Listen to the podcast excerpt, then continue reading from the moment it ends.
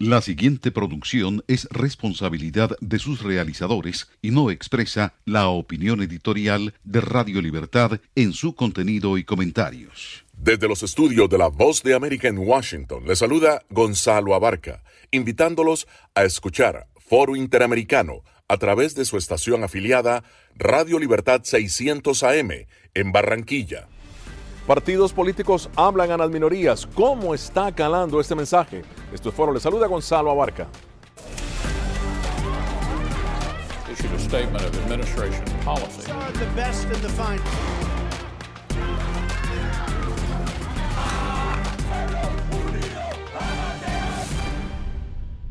Los latinos constituyen la minoría racial más numerosa de Estados Unidos en estas elecciones generales, según el Centro de Investigaciones Pew. De acuerdo al ente, los hispanos representan el 13,3% de los votantes, es decir, 32 millones de potenciales votos. De ellos, casi la mitad son mujeres. Otras minorías como los afrodescendientes, los asiáticos, los pueblos indígenas y los miembros de la comunidad LGTBQ ganan presencia en el país y hacen valer sus derechos a todo nivel. Pero la disparidad económica aún continúa. Las mujeres, según el Centro Pew, ganan aún muy por debajo que los hombres, apenas 62 centavos por cada dólar ganado por un hombre. El Partido Republicano y el Partido Demócrata buscan el voto de las minorías, de los hispanos, de las mujeres. Ambos ofrecen plataformas distintas, pero gracias a la participación de todas las minorías, el objetivo de ambos partidos es, sobre todo, empoderamiento de las mujeres. Y las hispanas están ahí como madres, como trabajadoras, como empresarias y en muchos casos como cabezas de familia. El voto es la mejor voz para las minorías y en Estados Unidos ambos partidos escuchan esa voz fuerte y claramente, como toda democracia en acción.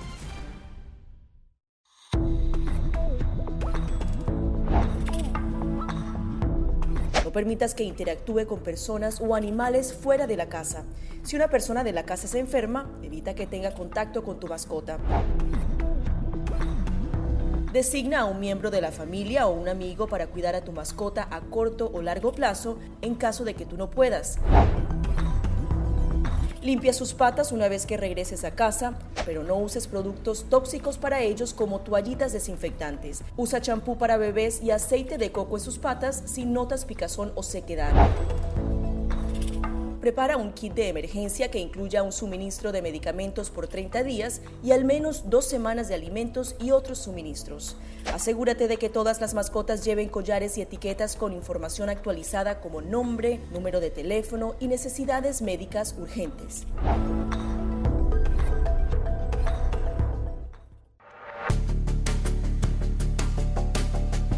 Durante el brote del COVID-19, los estafadores pueden tratar de aprovecharse de personas vulnerables a través de diversos métodos que van cambiando con frecuencia. Es posible que lo contacten por teléfono, correo electrónico, mensajes de texto, correo postal o redes sociales. Ten cuidado con ofertas de kits de supuestas pruebas caseras, curas milagrosas o pruebas inmediatamente accesibles. Response Act has made coronavirus testing more accessible immediately. Tras un desastre, organizaciones caritativas falsas aparecen afirmando que tienen vínculos con otras reales. Siempre verifica que la organización sea legítima. Alguien que asegura que trabaja en el gobierno puede pedirte tu información personal o intentar cobrarte cuotas falsas para así ingresar tu cheque de estímulo.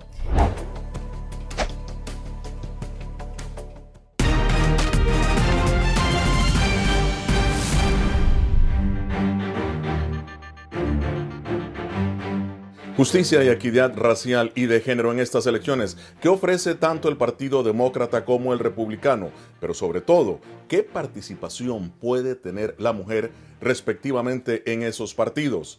Con nosotros, Elizabeth Goodman, analista demócrata, delegada del Distrito 31 de Virginia, y Lourdes Aguirre, analista republicana, fundadora de la organización Eres América. Bienvenidas ambas. Elizabeth, ¿Qué ofrece el Partido Demócrata que te ha llamado a ti tanto la atención como mujer, como latina?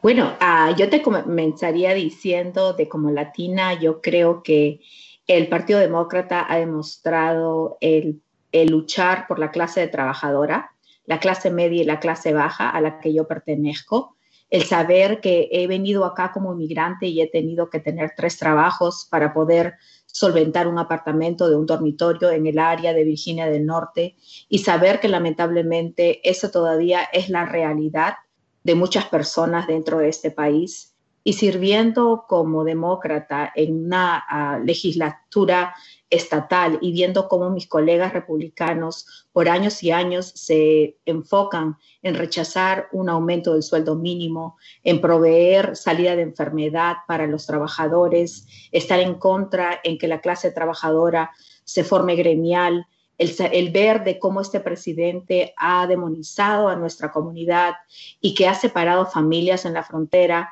dejando a niños que pueden ser los míos eh, sin sus padres, eh, yo creo que para mí es eh, muy fácil decir de que es, es, me siento muy orgullosa de pertenecer al partido que pertenezco ahora y estoy muy contenta del candidato que presentamos ahora para la presidencia, porque es un candidato que está presentando una agenda para todas las razas, no solamente los afroamericanos, no solamente las personas del Medio Oriente, sino también una agenda especial para los latinos, los latinos que por muchos años hemos sido, se puede decir, eh, tomados, no tomados en cuenta dentro de un proceso electoral y ahora vivimos en un ambiente donde los latinos podemos decidir quién es el presidente de los Estados Unidos. Lourdes, ¿tú crees que el Partido Republicano en este caso el presidente Donald Trump, escucha a la comunidad latina, escucha a las minorías, escucha a las mujeres. Bueno, una cosa es lo que la percepción que los medios han querido dar y otra cosa es la realidad. Yo como mujer y todas las mujeres que ah, hemos estado ahí desde el inicio en la Casa Blanca sabemos que no hay nada más lejos de la verdad de que el presidente no se rodea de mujeres, eh, mujeres como yo, mujeres como Jennifer Sevilla Korn, que la, fue la primera educada en su familia universitaria desde, desde uh, en Los Ángeles, East LA, una muchacha chicana, graduada y trabajado ahí en la Casa Blanca desde el inicio, trayendo hispanos de todas partes de la nación. Yovira Carranza, que es una mujer extraordinaria, como esa les puedo dar un sinnúmero de mujeres hispanas que estamos ahí proactivamente, porque la percepción, bueno, nuevamente, la percepción que le quiere dar los medios es una, una falsedad. Eh, yo he trabajado desde que tengo 18 años, californiana y ahora eh, eh, los últimos 25 años, pero yo trabajé con, desde el, presidente Calderón moviendo toda la realidad del tráfico humano, de lo que pasaba por la frontera, todo lo que el presidente Trump ha hablado es lo que nosotros como pueblo hispano le hemos hablado, le hemos dicho la realidad de lo que nuestra gente eh, sufrido, ha sufrido por décadas por la frontera, las paredes esas que él ha levantado y que ha querido levantar no es porque él las soñó, él no era político ni es diplomático, él es un hombre americano, ni republicano ni demócrata, apoyó a los dos partidos toda la vida.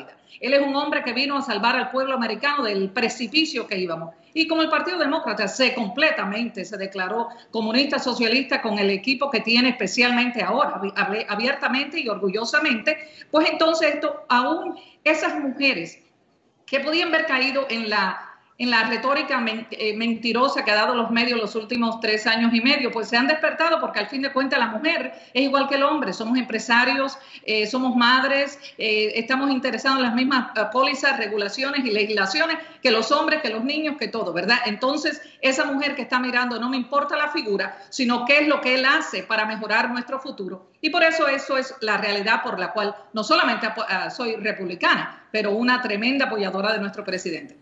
Tenemos una pregunta de nuestra afiliada Televen en Venezuela.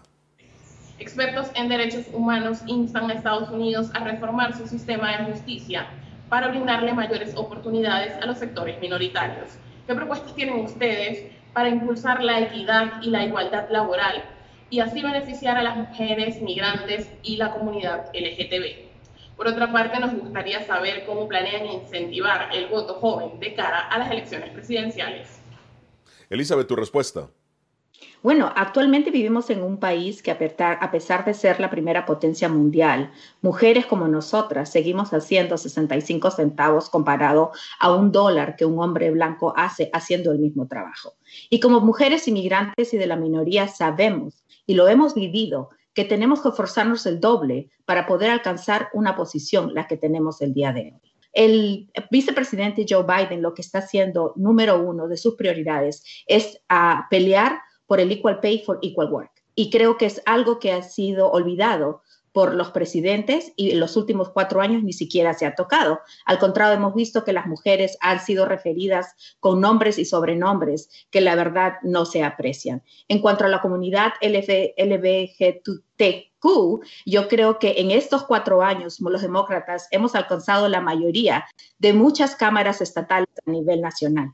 Y en la mayoría hemos eh, desarrollado proyectos de ley que son basados en igualdad, en la igualdad de poder acceder a una casa propia si eres la clase trabajadora, a realidad de que no importa de qué raza seas, de qué cultura, a quién ames o dónde hayas nacido, tú eres americano y se debe tratar con respeto y con dignidad y ese mensaje que vamos a traer a la Casa Blanca también.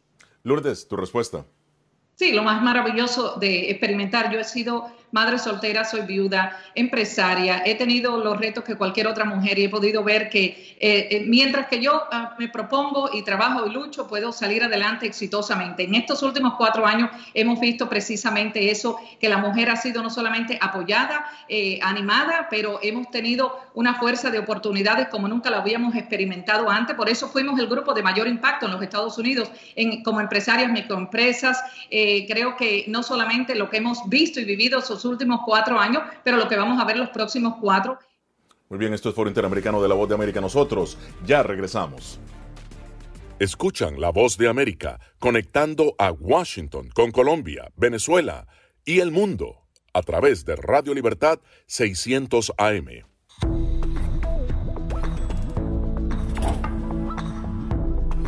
Cuando ellos me traen un tema un poco delicado o fuerte, yo siempre les pregunto primero, ay, ¿y dónde oíste eso? ¿Quién te lo comentó? ¿Y qué, y qué, te han comentado? Pues corrijo si han escuchado algo que no, es, no está correcto, no está bien, y les aclaro, pero lo, lo mínimo necesario para su edad. Enfócate en que tu hijo se sienta seguro y no le ofrezcas más detalles de los que pida. Si ellos preguntan, nosotros siempre les hemos respondido con la verdad, pero eh, a su edad. Finalmente di cosas específicas que tu hijo pueda hacer para que sienta que tiene el control. Por ejemplo, enséñale que lavarse las manos con frecuencia lo puede ayudar a mantenerse sano. Somos la voz de América. Según la patrulla fronteriza, se necesitan más agentes. Es un proyecto de ley que prohibiría la venta de armas y equipos antidisturbios al gobierno de Venezuela. Pedir la libertad de los que consideran prisioneros políticos. Información balanceada y objetiva. La ayuda proveniente de Estados Unidos. Sin embargo, el gobierno colombiano dice que eso no sucederá. Entérese de lo que sucede en Estados Unidos, América Latina y el mundo en un solo lugar. boanoticias.com si estás teniendo problemas para pagar tu tarjeta de crédito, un préstamo estudiantil o los servicios públicos, ponte en contacto con tus acreedores lo antes posible. Haz una lista de todas tus obligaciones actuales y circula los gastos que no son esenciales para que así puedas ver cuánto podrías ahorrar de forma realista.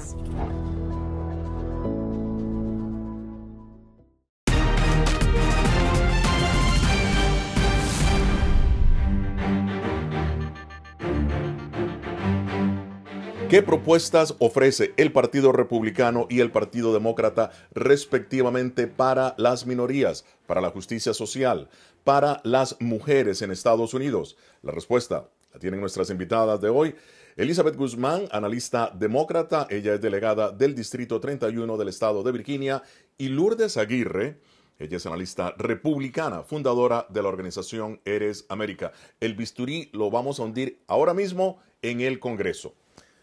En el 2016 habían solamente cuatro senadores y 34 representantes latinos, fíjate, en el Congreso de Estados Unidos. Ahora, en el 2018, mm, mira cómo estamos, 38 representantes latinos en la Cámara, obviamente, de Representantes y siguen estando cuatro senadores. En total son 100 senadores y 300, perdón, y 435 representantes. ¿Qué les parecen esas cifras ¿Cómo ven ustedes la agenda respectiva de sus partidos? Empiezo contigo, Lourdes. Yo voy a hablar al pueblo que es el que está escuchando y es el que quiere escuchar estas realidades. Cuando yo como mujer estoy mirando cualquier oportunidad en cualquier posición política, yo no estoy pensando algo para mí como mujer, sino como nación, como familia, qué es lo que beneficia a mi pueblo, a mi familia. Así que yo no estoy pensando qué, qué beneficio tengo yo como mujer individual. Así que para mí esto es retórica que el pueblo que me está escuchando lo que quiere saber es que si hay una mujer que va a representar, que sea una mujer que tenga sabiduría, entendimiento. Yo no quiero ni a un hispano, ni a una mujer que me represente si va a ser comunista, por ejemplo, socialista, porque eso no va a representar nada de mis valores. Igual que no lo quiero que sea cubano si es comunista, porque teníamos a Fidel en Cuba y eso no es lo que queríamos en como nación. Así que a mí lo que me interesa es que cada uno de los que corra para una posición política va a representar el bienestar de nuestra familia, de nuestros hijos, la educación, lo que viene siendo las pólizas, las regulaciones, que nuestros negocios puedan realmente ser desempeñados en la área donde estén, sin que nos estén ahogando con impuestos, que no puedan entonces como resultado tener los mejores eh, eh, pagos para nuestros empleados. Así que yo no miro tanto mujer o hombre, sino quién es el que está calificado. Bien, Elizabeth, con cuatro senadores eh, latinos y 38 representantes latinos de 100 senadores y 435, ¿qué participación ves tú puede tener la mujer o puede ampliar esa eh, participación en el Congreso aquí en Estados Unidos? Bueno, lo más importante primero cabe recalcar, Gonzalo, de que esos números, los números de representación latina, vienen eh, liderando con demócratas. Demócratas son los que tienen la mayor representación latina en el Congreso. Ah, segundo, yo quisiera decir de que a pesar de que tenemos ese mensaje que nos ataca de comunistas y socialistas, la verdad es de que el americano ahora quiere que lo trate con respeto. Y cuando hablamos de una mujer, de una mejor latina y madre de familia, estamos pensando en el futuro. Porque no queremos, por ejemplo, que, mi, que mis hijos que se apellidan Guzmán o porque como son llamados marrones, tengan que sentirse menos americanos simplemente por su apellido o por la manera que lucen. Por esa razón nosotros estamos peleando por un trato de igualdad y un trato de igualdad en que nosotros queremos pelear, por ejemplo, que seamos la primera potencia mundial y que no hayamos subido el sueldo mínimo y que sea un mensaje de que yo lo he visto en carne propia en la Asamblea de Virginia, cómo no les importa de aquella gente que está sufriendo allá afuera, de que estén eh, eh, agarrados y concientizados en querer desmantelar el programa del el Affordable Care Act del presidente Obama, que ha aprobado a millones de personas de salud que no tenían acceso a salud antes y con condiciones preexistentes que no existía, es una vergüenza. Y así nos sigan tratando como comunistas o socialistas, nuestro mensaje va a ser una América para todos, una América que va a ser tratada para todos con respeto y con dignidad. La igualdad de género es una constante en todo el continente y es precisamente en la Organización de Estados Americanos donde más se debate y en muchos casos se estimula esa igualdad. Esto es lo que ha dicho su secretario general Luis Almagro. La sociedad mide a las mujeres con criterios injustos y no realistas, con trabajo interminable y no reconocido. Su multitarea además se da por sentada, es inaceptable. Trabajemos y logremos la verdadera igualdad. Sus eh, respuestas al regreso de la pausa. Esto es Foro Interamericano de la Voz de América.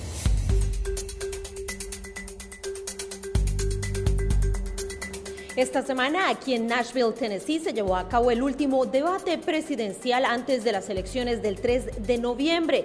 Durante este se logró escuchar a los candidatos respetando las reglas y utilizaron el botón silenciador que permitió que dieran sus discursos de dos minutos al inicio de cada una de las preguntas. Kristen Walker logró controlar como moderadora no solamente los temas, pero también los tiempos. Migración por primera vez se escuchó durante este debate, algo importante ya que se habló acerca de la separación de familias y la posibilidad de que se dé una reforma migratoria comprensiva a una promesa de Joe Biden. Sin embargo, el presidente de los Estados Unidos aseguró que esto era algo que ya habían prometido bajo la administración Obama y nunca se concretó. Temas importantes a los que se le aunaron el coronavirus, la seguridad nacional, la reforma de salud y el futuro de la misma, entre otros. Ahora solamente le queda a los estadounidenses ir a las urnas y decidir quién será el nuevo presidente de los Estados Unidos. Informó Celia Mendoza de La Voz de América desde Nashville, Tennessee.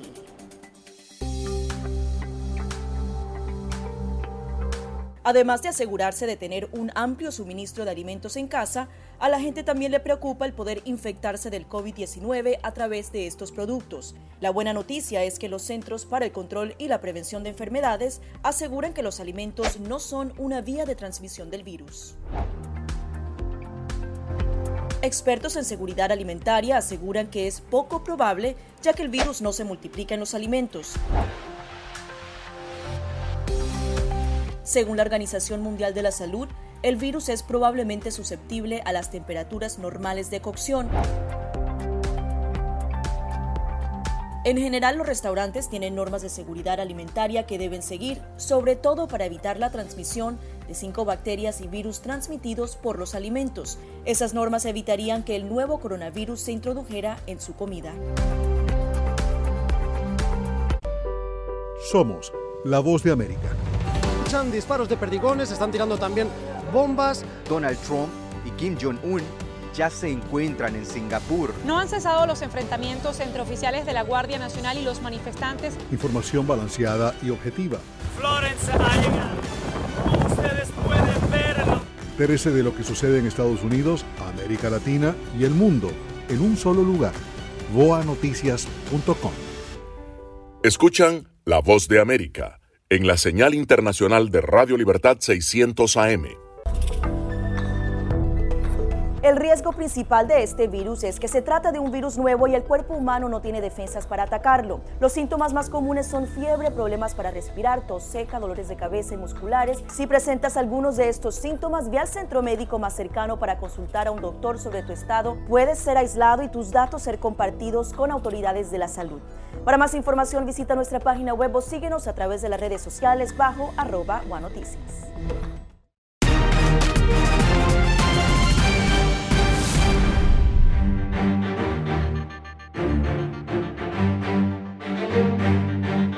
Continuamos con Foro Interamericano, en esta ocasión justicia y equidad racial y de género de cara a las elecciones del 3 de noviembre. Continúa con nosotros Elizabeth Guzmán, analista demócrata, delegada del Distrito 31 de Virginia, y Lourdes Aguirre, analista republicana, fundadora de la organización Eres América. Elizabeth, ¿qué te parece el tuit del secretario general Almagro?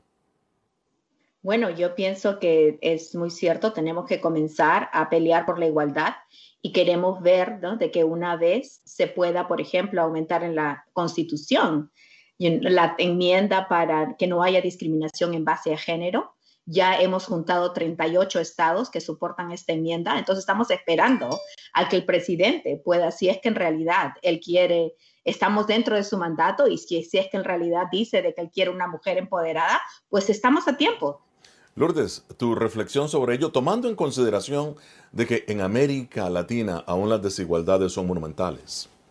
Claro, en, América Latina no va a ser igual que en Norteamérica. Nosotros aquí, como empresario, por ejemplo, toda mujer que he conocido que trabaja dentro de las empresas del presidente Trump, eh, todas han tenido no solamente igualdad, ganan igual o más porque muchas están súper calificadas. Él es un hombre que se ha rodeado de mujeres brillantes como, como es la hija, como es la secretaria de educación, como es la secretaria de, de, SBA. O sea, eh, eh, todo lo que sea presentado para no solamente traer igualdad a la mujer, igualdad a cualquier grupo que puede mejorar América. Ese es, ese es el sueño americano, es traer a esta nación a un paso adelante. Yo nunca veo el vaso la mitad vacío, yo lo veo la mitad lleno. En este momento lo veo sobrevotante. Con todo lo que está sucediendo, puedo ver que es eh, otra vez la percepción que los medios quieren dar sobre que estamos opresión y que la mujer tiene menos voz y que el latino está oprimido. No hay nada más lejos de la verdad, ya que somos el grupo de mayor, eh, el grupo de minoría de mayor impacto. Es por eso que estamos en todos los medios en este momento. Tenemos ahora una pregunta de nuestra afiliada, TN Artear, en Argentina. Tras las masivas manifestaciones que le sucedieron al asesinato de George Floyd, se conocieron distintas cifras que hablaban y hacían hincapié en la discriminación racial que existe en el acceso al mercado laboral en los Estados Unidos. Yo quiero preguntarles particularmente cuál es la situación en el resto de las minorías. ¿Qué sucede con el resto de las minorías en Estados Unidos? Elizabeth, tu respuesta. Bueno, yo creo que el presidente Biden está muy orgulloso en proteger, sí, porque hay racismo en este país. Y lamentablemente tenemos una persona en la Casa Blanca que en realidad de actuar lo que hace es mofarse del sufrimiento de muchas comunidades minotarias, eh, de las minorías eh, se ha encargado de hacernos de sentir de menos que no somos importantes y que si reclamamos que debe haber una justicia social, pues somos socialistas o somos comunistas, como se nos está acusando reiteradamente. Y la realidad es que hay mucho trabajo por hacer, mucho trabajo por, por cambiar el sistema criminal, mucha reforma que hacer dentro de la policía y eso no significa de que queramos desaparecer la policía o eliminarla, sino es que cuando vemos casos como el de George Floyd nos damos cuenta que hay abusos y que debemos poner sistemas a trabajar dentro de las policías locales para que se pueda castigar a esas personas que hacen abuso de su poder. Lourdes, tu respuesta, tomando en consideración de que los hispanos también padecen racismo en este país. Sí, bueno, hablando de las realidades, por ejemplo, en los últimos ocho años anteriores, en la última administración, las realidades que sufrían en Chicago, que continuamente eh, ha sido los crímenes más exorbitantes de cualquier otro estado, y nunca fue atendido ni cambiado. Y desde que este presidente entró, eh, un ejemplo, él trajo a los líderes ahí a ver cuál es la situación real y queremos ver cómo hacer la diferencia. Y la razón que ustedes ven los números del el afroamericano entrando dentro del apoyo para el presidente, los números tan increíbles, es porque ellos han sido impactados en forma positiva, porque no hay más lejos de la verdad que la forma que el presidente ha tratado a todo grupo, no es un grupo, no es negro, asiático, hispano, es a todo americano. El que quieran mejorar su, eh, su estancia de vida, ese es el propósito de él. Ahora, Lourdes, ¿por qué crees que el presidente Trump tiene esta percepción de que en muchas ocasiones sus comentarios son racistas? Él no tiene percepción. Él lo que pasa es que él no tiene filtro. Él no es un, diplomático que está ahí para lucir bien ni para ser reelegido. Él simplemente, miren las pólizas que él hace, mire con quién se rodea. Uno de sus invitados, miles de, los que han hablado, pero eh, cuando él está impactando en, en respecto a una regulación, por ejemplo, que apoya al pueblo afroamericano, si a él lo insultan, el presidente Trump no va a hablar diplomáticamente y quedarse callado. Él es él, él tiene su personalidad. Elizabeth, fueron los demócratas ciertamente quienes llevaron a un afrodescendiente a la Casa Blanca por primera vez en la historia de este país. Sin embargo, muchos lo acusan de que no pudo mantener esa esperanza que él prometió precisamente con las minorías, con los afrodescendientes. ¿Tu respuesta? Bueno, este Gonzalo, no voy a negar lo que es evidente. Lamentablemente, para pasar un proyecto de ley o para poder, tú necesitas el apoyo de ambas cámaras. Entonces, nosotros sabemos que los demócratas perdimos la mayoría en ambas cámaras en el 2010 y por esa razón él puede tener muchos sueños porque no es un presidente autoritario o dictador como el que tenemos actualmente, que cada vez que él no encuentra el apoyo de las cámaras, él quiere usar, hacer el uso de su poder, ok, no lo quiere, igual lo voy a hacer. Y lo hemos visto no solamente ahora, sino lo hemos visto todo el tiempo hasta cuando hizo su, como decimos nosotros, su berrinche cuando no podía hacer su, su muro y que no le daban el dinero y dijo, bueno, entonces no le voy a aprobar el presupuesto. Entonces, tendremos que recordar eso. Y sí, yo creo que como partido también nuestra ideología ha cambiado y nosotros ahora estamos más atrevidos, estamos dispuestos a pelear, estamos dispuestos a reconocer que racismo y pobreza existe. Y como dice mi colega, el presidente Trump es un presidente que no tiene filtros y por eso el día de hoy agarrado y hemos visto de que el Señor sabía lo, en los las complicaciones del coronavirus y ver cómo se han perdido vidas dentro de la comunidad afroamericana, dentro de la comunidad latina y no ha querido confiar en la ciencia y queriendo culpar a otras personas que trabajan para él, pero como decía mi colega, la educación es importante y creo que para todos los americanos es es muy importante, es claro y visto de que a este presidente no solamente le falta eh, educación, sino también le falta aprender a creer de la ciencia y de las personas que han dedicado su vida en estos campos. Dos visiones, dos partidos, dos agendas, pero solamente una plataforma ganará este 3 de noviembre. Muchísimas gracias Elizabeth Guzmán, analista demócrata, y Lourdes Aguirre, analista republicana. Muchas gracias por haber estado en Foro Interamericano. Nosotros regresamos eh, la próxima semana con el análisis más allá de la noticia. Desde Washington, les habló Gonzalo Abarca. Nos vemos.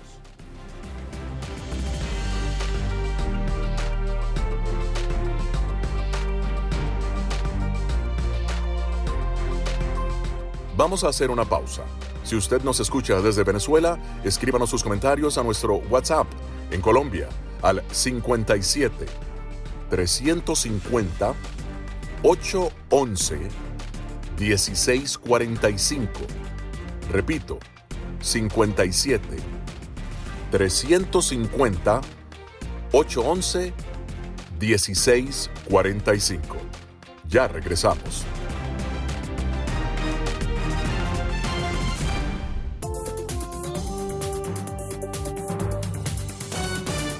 Esta es la señal internacional de Radio Libertad 600 AM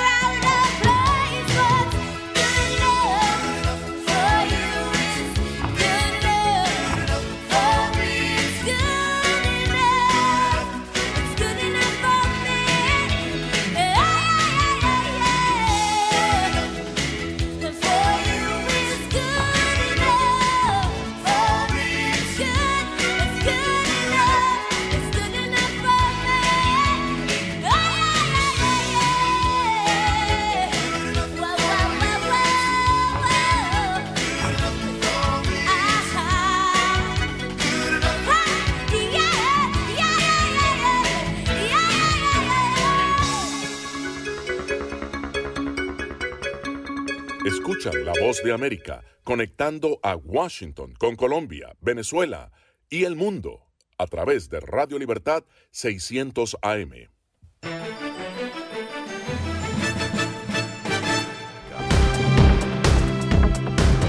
Las campañas electorales se intensifican con Joe Biden prometiendo unidad para salvar al país y Donald Trump visitando estados del medio oeste. Los principales ejecutivos de Facebook y Twitter comparecen hoy virtualmente en una audiencia en el Senado. El COVID-19 en Estados Unidos vuelve a mostrar cifras en ascenso en contagios y fallecimientos y los Dodgers de Los Ángeles ganan su primera serie mundial del béisbol desde 1988, venciendo a los Tampa Bay Rays.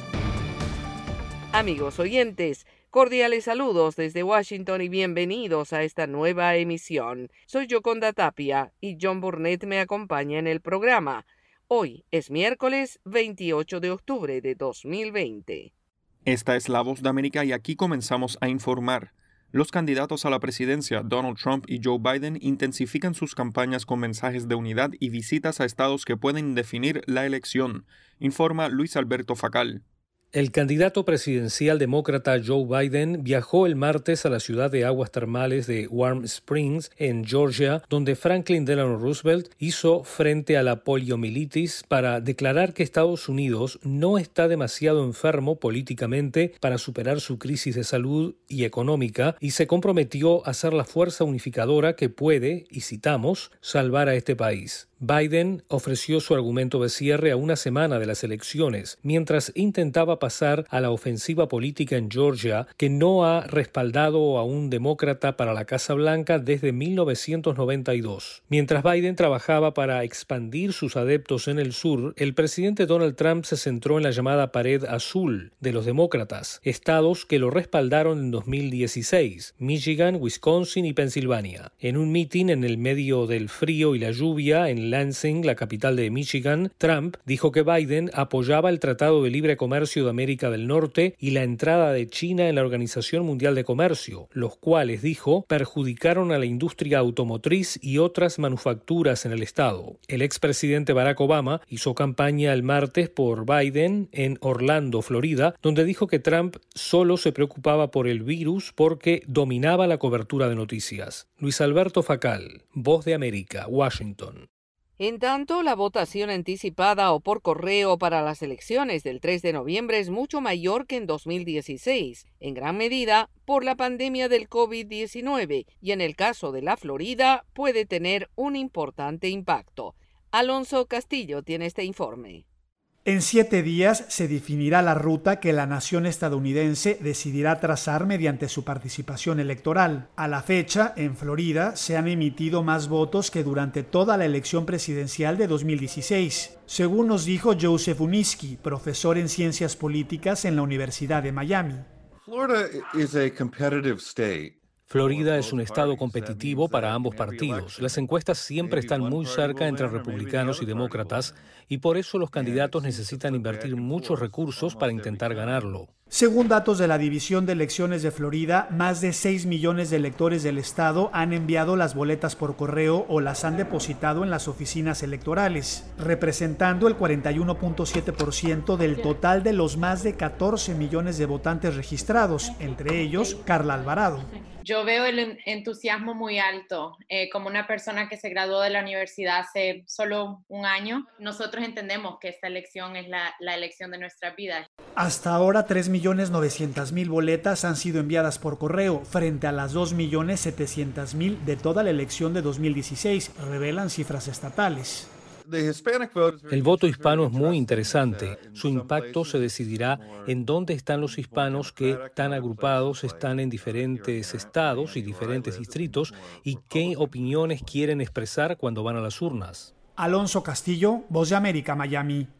Los directores ejecutivos de las redes sociales Facebook y Twitter se enfrentarán a senadores estadounidenses en una audiencia prevista para hoy. Tony Cano tiene los detalles. Los presidentes ejecutivos de Twitter, Facebook y Google serán consultados este miércoles por senadores republicanos sobre publicaciones que parecen acusaciones infundadas en la que los gigantes tecnológicos muestran un sesgo anticonservador. Los demócratas, por su parte, quieren expandir la discusión para incluir temas como el impacto de las empresas en las noticias locales. El Comité de Comercio del Senado convocó al director ejecutivo de Twitter, Jack Dorsey, a Mark Zuckerberg de Facebook y a Sundar Pichai de Google para que testifiquen en una audiencia este miércoles. Los ejecutivos estuvieron de acuerdo en comparecer de forma remota después de ser advertidos con citaciones. Los ejecutivos estuvieron de acuerdo en comparecer de forma remota después de ser advertidos con citaciones. Los republicanos, encabezados por el presidente Donald Trump, han lanzado un aluvión de quejas en las plataformas de redes sociales, a las que acusan sin evidencia de reprimir deliberadamente las opiniones conservadoras, religiosas y antiaborto. El coro de protestas aumentó este mes después de que Facebook y Twitter actuaron para limitar la difusión de una historia política no verificada del New York Post sobre el candidato presidencial demócrata Joe Biden, una acción sin precedentes contra un importante medio de comunicación. La historia, que no fue confirmada por otras publicaciones, citó correos electrónicos no verificados del hijo de Biden, Hunter, que supuestamente fueron revelados por aliados de Trump. Tony Cano, Voz de América, Washington. Y continuamos informando. La curva de contagios por COVID-19 en Estados Unidos crece y los epidemiólogos y expertos temen una avalancha imparable de nuevos casos. Los detalles con Judith Martín Rodríguez. La preocupación por la pandemia del COVID-19 aumenta en Estados Unidos, donde las hospitalizaciones por coronavirus han incrementado en 47 de los 50 estados de la nación. A medida que el pico de contagios se intensifica, el director ejecutivo del Programa de Emergencias Sanitarias de la Organización Mundial de la Salud, Michael Ryan, expresó en la rueda de prensa biseminal que el principal desafío al que nos enfrentamos en esta fase es que todavía hay personas que creen que el COVID-19 no existe y por lo tanto tanto, recordó a los gobiernos la importancia de actuar para suprimir las llamas de la pandemia. Los gobiernos deben persuadir a la gente para que haga lo correcto, pero también deben brindar apoyo a la gente para que lo haga. Y las cuarentenas obligatorias y todas estas enormes y restrictivas medidas son, de hecho, un reemplazo de lo que sería un enfoque lógico para contener el virus. Este nuevo repunte de contagios no sorprende a todos. De hecho, Michael Osterhol, experto en enfermedades infecciosas, ya advirtió en verano sobre un repunte a estas alturas de año. Explicó que lo que sucede actualmente es la combinación de tres factores clave que conforman un cóctel fatal. Por un lado, aflora la bautizada fatiga pandémica entre aquellas personas hartas del confinamiento que salen más de casa. Otros experimentan el denominado enojo pandémico. Estos son los que creen que la enfermedad no es una amenaza real. Y a estos componentes se suma la caída de las temperaturas que obligan a los estadounidenses a resguardarse en espacios cerrados, en los que el virus puede propagarse con mayor facilidad. Judy Martín Rodríguez, Voz de América, Washington. Señal satélite desde Washington, enlace internacional de la Voz de América para Radio Libertad 600 AM. Hacemos una pausa y ya volvemos. ¿Se ha preguntado cómo puede protegerse contra el coronavirus? Se lo contamos desde La Voz de América. Autoridades de salud recomiendan lavarse las manos con jabón y agua con frecuencia. También no se lleve las manos a la cara. Evite tocarse los ojos, nariz y boca con las manos sucias. Cubra su boca con el pliegue del codo al toser. Evite las multitudes y manténgase al menos un metro de distancia de otras personas, en especial si están contagiadas ya. Estas son las noticias. No coincide con la medida unilateral implementada por el gobierno de Estados Unidos. Que ya por precaución han recomendado no viajar a la zona. Estos son los corresponsales de La Voz de América. Giselle Jacome, Quito, Ecuador, Voz de América. Juan Ignacio González Prieto, Voz de América, Buenos Aires, Argentina. Álvaro Algarra, Voz de América, Caracas. Llevando siempre la información desde el lugar de los hechos. presidente! La economía de Uruguay lleva a 15 años. Fue designado con 94 votos de los 128 asambleístas que forman. Sara Pablo, Voz de América, Ciudad de México. Nerima del Reyes, Voz de América, San Salvador. La Voz de América, ofreciendo información de lo que sucede en Estados Unidos, América Latina y el mundo.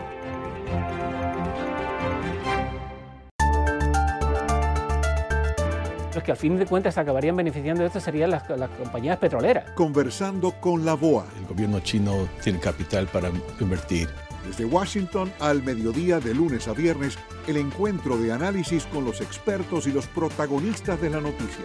La diferencia que teníamos era de 52 mil votos. Los temas del acontecer mundial en Conversando con la Voz de América.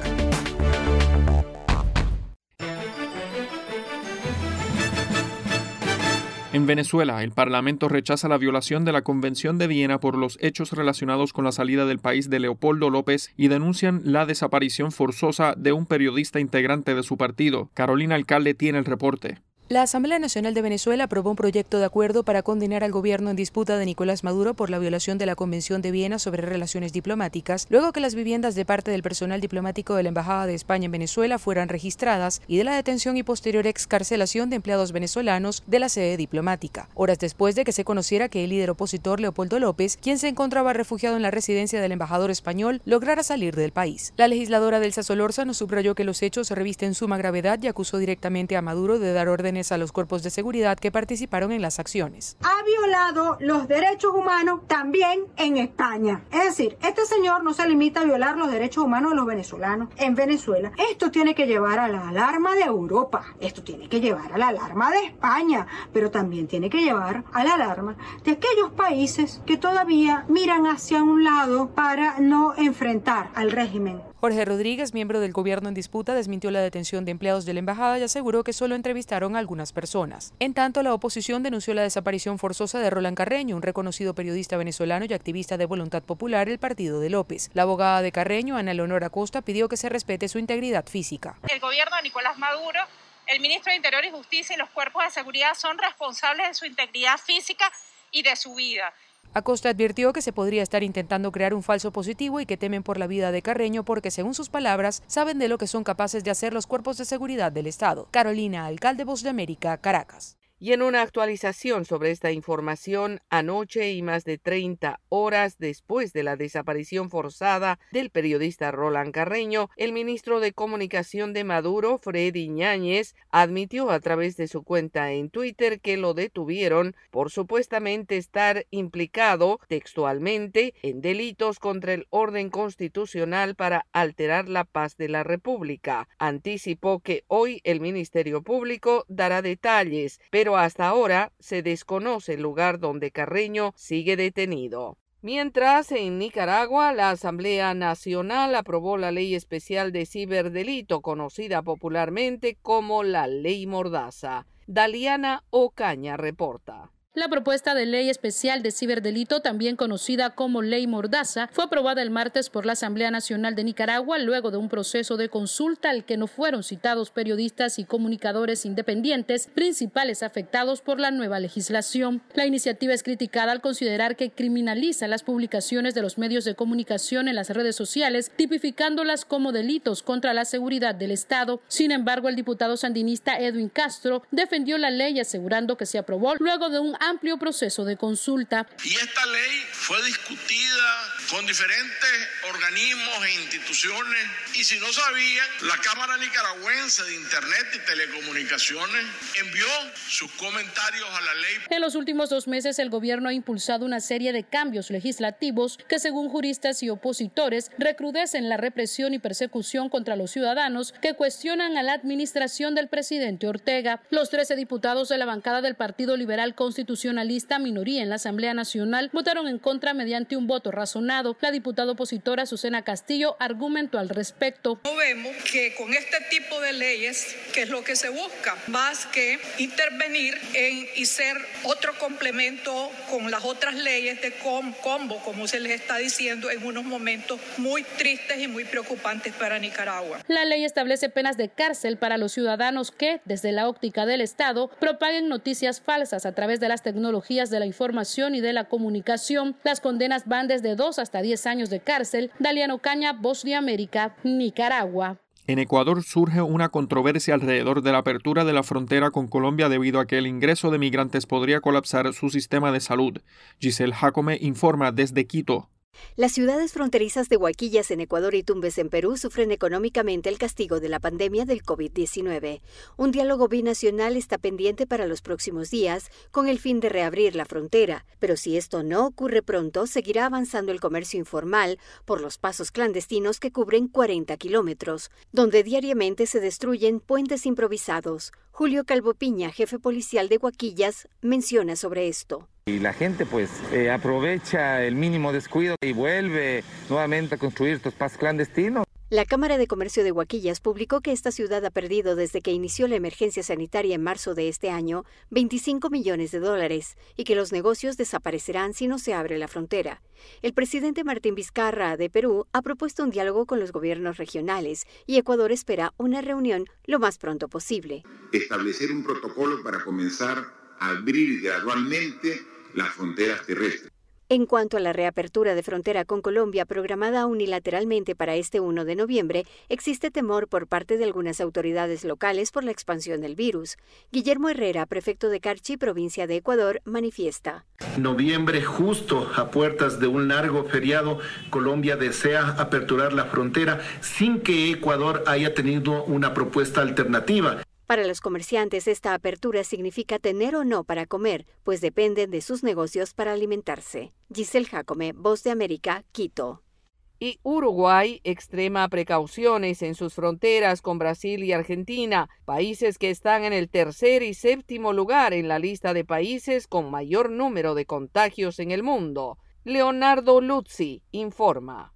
El gobierno de Uruguay anunció que pese a las pérdidas económicas que sufrirá el país en la próxima temporada turística, las fronteras permanecerán cerradas para los extranjeros, salvo excepciones. Es que Uruguay limita con Argentina y Brasil, dos países con registros negativos sobre la evolución del coronavirus. Brasil lleva 157.981 personas fallecidas por coronavirus, Argentina 29.730 y Uruguay registra 53 fallecimientos desde el 13 de marzo cuando se declaró la emergencia sanitaria. También preocupa a Uruguay la situación del COVID-19 en Estados Unidos, Chile y Europa, de donde normalmente llegan turistas a este país. El secretario de la presidencia, Álvaro Delgado, dijo que pese al contexto por el COVID-19, Uruguay tiene una situación controlada. Y eso tenemos que valorarlo. Hoy tenemos una pandemia controlada con una economía casi toda abierta. Miremos lo que pasa en el mundo. En Uruguay, cuatro embajadores se dieron positivo al coronavirus y el canciller Francisco Bustillo está en cuarentena tras realizarse un hisopado cuyo resultado aún no se conoce. Una embajadora que dio positivo estuvo reunida con el presidente de la calle Pou, pero las autoridades sanitarias entendieron que el mandatario no corrió riesgo. Actualmente, Uruguay tiene 407 personas con coronavirus. Leonardo Luzzi, Voz de América, Montevideo. Escuchan la voz de América en la señal internacional de Radio Libertad 600 AM. Hacemos una pausa y ya volvemos. Estas son las noticias. A tempranas horas de la mañana, acompañado por sus aliados políticos, el presidente... No coincide con la medida unilateral implementada por el gobierno de Estados Unidos. Que ya por precaución han recomendado no viajar a la zona estos son los corresponsales de la Voz de América. Álvaro Algarra, Voz de América, Caracas. Giselle Jacome, Quito, Ecuador, Voz de América. Juan Ignacio González Prieto, Voz de América, Buenos Aires, Argentina. Llevando siempre la información desde el lugar de los hechos. La economía de Uruguay lleva 15 años de crecimiento ininterrumpido. Fue designado con 94 votos de los 128 asambleístas que forman. Sara Pablo, Voz de América, Ciudad de México. Nerima del Reyes, Voz de América, San Salvador. La Voz de América ofreciendo información de lo que sucede en Estados Unidos, América Latina y el mundo.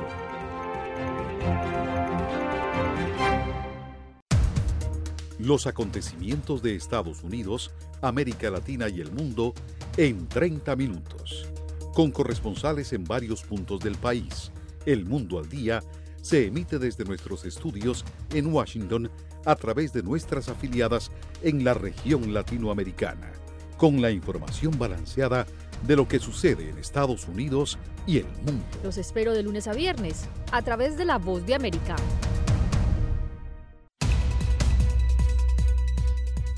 ¿Qué tal amigos? Les saluda Henry Llanos para invitarlos a escuchar Deportivo Internacional. De lunes a viernes, el resultado y las noticias de los eventos deportivos internacionales en un solo lugar